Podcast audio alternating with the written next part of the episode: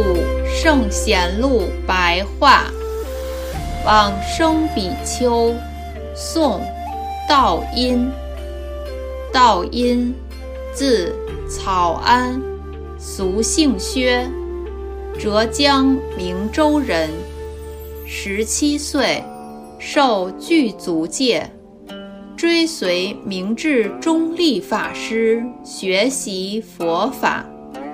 不久之后，周遍游学于各个讲坛，屡次参访禅宗门庭，读四明法智大师的十博二门指要抄，有所醒悟，因而遥向空中礼拜四明法智为师，曾经主持永明。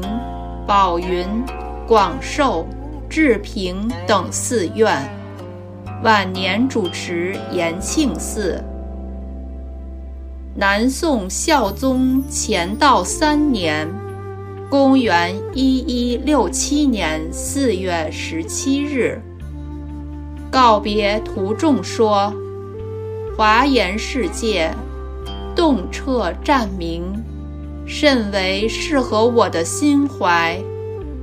我现今将要走了，乃命令弟子读诵他所著述的《弥陀赞》。无边的刹海含容了虚空，刹海虚空全都位在净土的莲花宫。净土莲宫广大周遍于一切的刹海和虚空，广大的虚空刹海，独独显露出阿弥陀佛的金容。阿弥陀佛本来不生不灭，难以寻觅，无可直取，就如同水中的月影。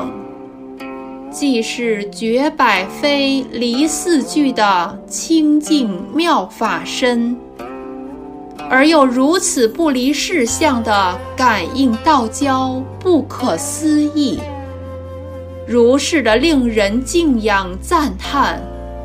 我的本性与阿弥陀佛本来不二，但是因为妄想觉知暗中的升起。